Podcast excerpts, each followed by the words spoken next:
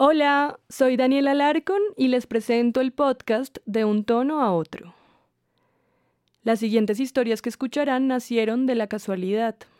Nos juntamos 13 personas a principios de 2019 con la disculpa de un curso de podcast en el Instituto Caru y Cuervo en la ciudad de Bogotá, Colombia. Esta temporada, que consta de 13 relatos de distintas familias y personas, es un pequeño retrato de este país. Esta es la historia de la abuela Carolina, quien vivía en Salgar, Antioquia, un pueblo dividido por dos partidos políticos. Carolina huye de la violencia para salvar a su familia. Es una historia que pasó hace 70 años y que sigue pasando todos los días en este país. Nos cuenta este relato su nieta María del Pilar.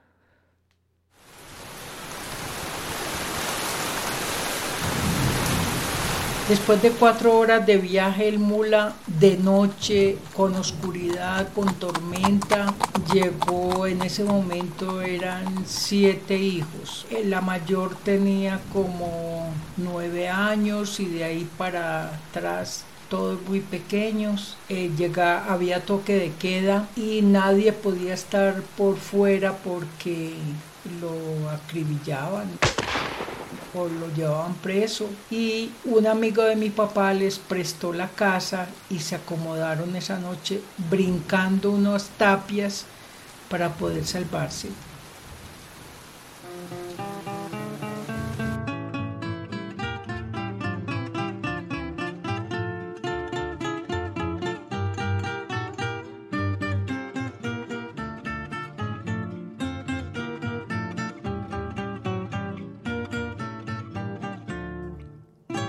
Esa es la voz de mi mamá María Piedad y yo soy María del Pilar. Las dos tenemos el nombre de la Virgen y en esta historia que les voy a narrar van a saber por qué ella se llama así.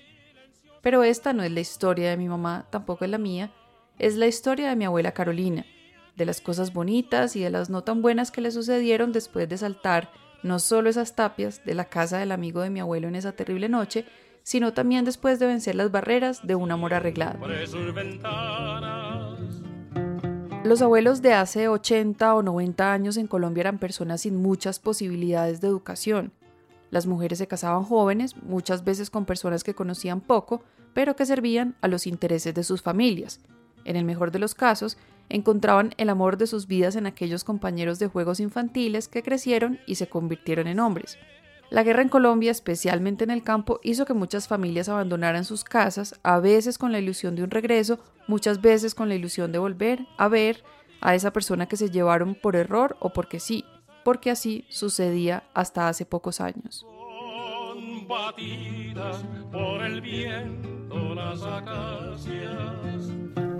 La abuela Carolina efectivamente tenía ya un matrimonio arreglado por la familia de la mamá con un personaje del pueblo que era de muy buena familia, económicamente estaba muy bien, tenían todos los preparativos pues para el matrimonio, ya en la iglesia en esa época se corrían amonestaciones o eran unos avisos que la pareja se casaba, que si había algún impedimentos se presentaran, o sea que el matrimonio estaba muy próximo ya.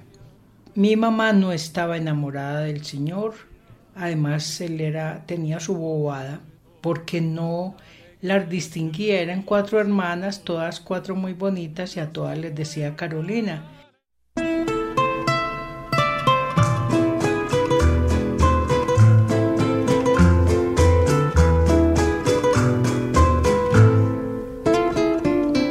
Cuenta mi mamá, mi abuela Carolina no estaba enamorada del hombre que le habían conseguido por esposo, y un día apareció en el pueblo un joven de 22 años. Y le pareció muy buen mozo, muy distinguido, alto, muy diferente pues al que tenía como prometido. Porque ocultar nuestro amor será tapar con un dedo cuando mi abuela lo conoció, se enamoró inmediatamente de él. Era muy diferente al novio que tenía como prometido. Él salía cada ocho días al pueblo, como era la costumbre de todos los administradores de fincas, y se enamoró locamente de ella y ella también. Del cuento ya no hay nada que contar.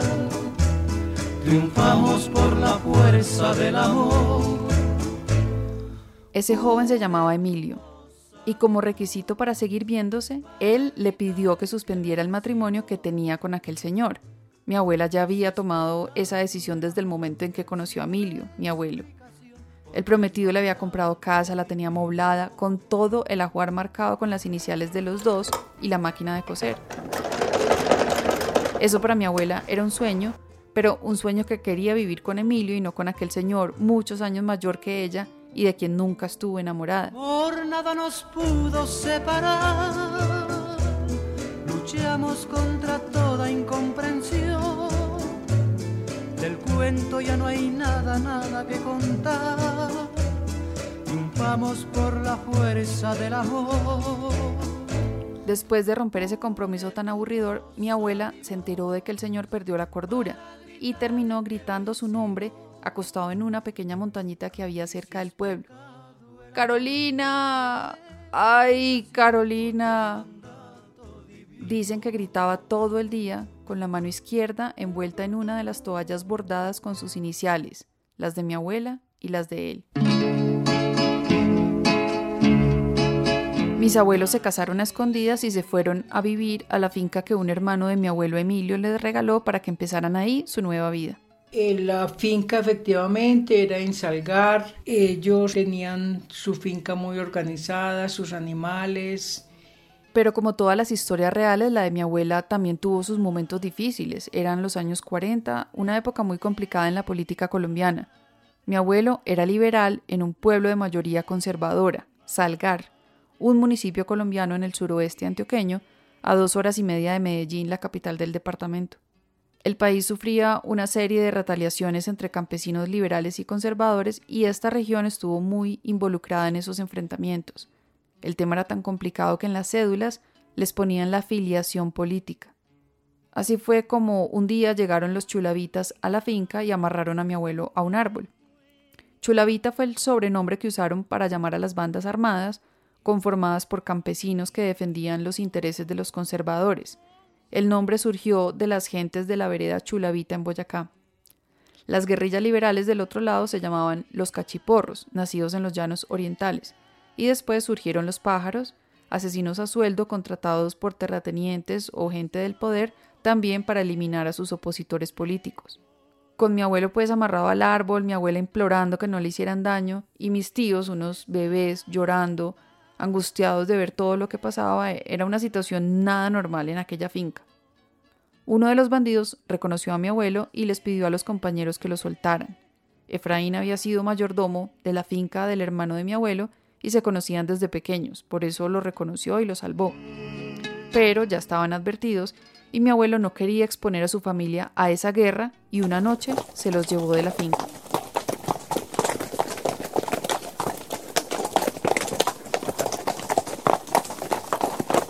Y le tocó a mi mamá todavía en atendiendo la dieta del último niño que se llamaba Jorgito, con chorrito le decían.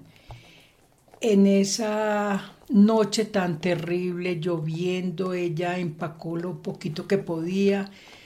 Eh, a sus hijos los mandaron en caballos, en mulas, por unas vías muy malas, donde el barro hacía resbalar y caía el muchachito, se caían los caballos, las pocas pertenencias que pudieron sacar porque tuvieron que dejar todo, animales, y irse a refugiar a la casa de un amigo, aunque había toque de queda. Llegaron y se tiraron por unas tapias para salvar la vida. Fue una, una noche que mi mamá toda la vida recordó muchísimo.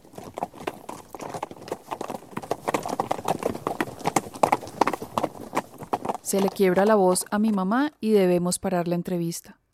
Ha pasado mucho tiempo y aunque ella no vivió esa noche, sí recuerda la historia que les contaba su mamá. Y sí, es una noche que mi abuela Carolina habría de recordar toda la vida. no solo por la angustia de tener que salir huyendo de su propia casa, abandonando años de vida en esa finca y casi todas sus pertenencias, con los niños pequeños, sino porque uno de esos niños, el bebé de brazos, murió después de esa terrible noche. El niño que tenía una bronquitis, como esa noche llovió y se mojó todo, a los pocos días falleció, le dio una neumonía y entonces a todo eso fue a causa de tener que huir pues a, a lograr ser salvado.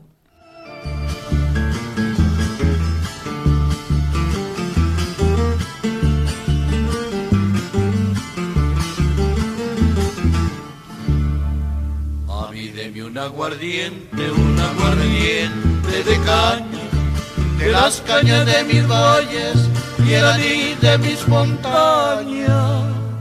Mi abuela Carolina les contaba estas y muchas historias más a sus hijos muchos años después viviendo ya en la ciudad, sentados todos en la mesa del comedor, jugando cartas, oyendo música colombiana y viendo a mi abuela fumar.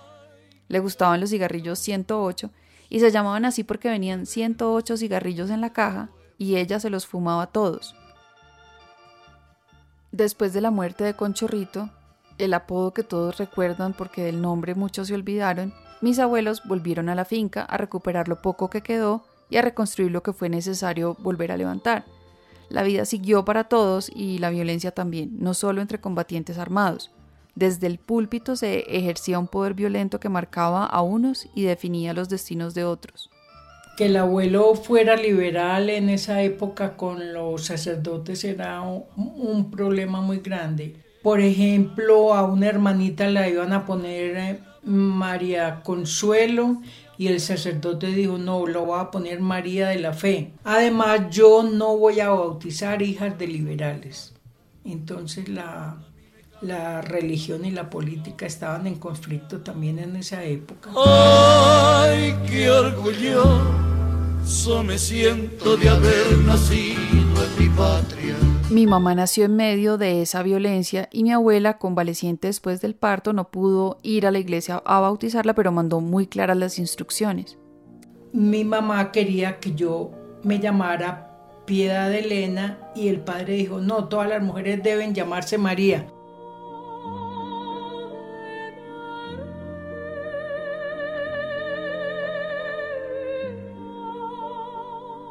Así fue como mi mamá terminó llamándose María Piedad, como la Virgen, pero mi abuela toda la vida la llamó Piedad Elena. No sabemos si por no haber leído la partida de bautismo o porque en su corazón esa pequeña tenía el nombre que ella siempre le quiso poner. Mi mamá supo que no se llamaba Piedad Elena cuando cumplió la mayoría de edad y tuvo que llevar sus documentos para sacar la cédula.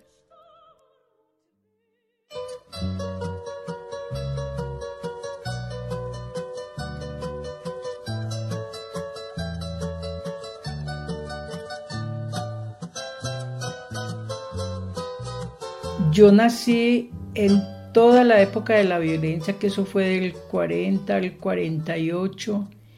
Mi papá se había ganado una lotería.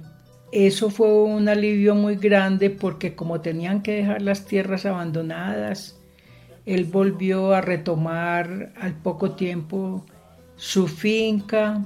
Era la finca de un hermano, el tío abuelo de Álvaro Uribe Vélez que era hermano de mi papá. Yo nací en esa finca. Los frutos de la unión que Dios bendijo alegran el hogar con su presencia. A quien se quiere más, sino a los hijos, son la prolongación de la existencia. Mi abuelo era un hombre muy trabajador, pero no tuvo educación formal. Por eso la ayuda de la familia fue tan importante en ese momento para él. Fueron muy solidarios. Cuando mi abuelo se ganó la lotería, su familia se le ayudó a administrar en esa época en la que él se encontraba en un estado de depresión y de nervios. Y después de mi mamá nacieron los dos últimos hombres de la familia, una familia de 10 hijos, los hijos de Carolina y Emilio, los protagonistas de esta historia una pareja que derribó muros para encontrarse y salvarse en un país en donde la guerra llega a todos los rincones y aún así la vida continúa, a pesar de las muertes, la violencia, los enfrentamientos. y la indiferencia, porque a veces tenemos que cerrar los ojos y seguir viviendo. Es por eso, amor mío, que te pido, como le pido a Dios, si llego a la vejez que estés conmigo. Esto es de un tono a otro. Mi nombre es Daniela Alarcón y acaban de escuchar Fuga de Salgar de María del Pilar Valencia.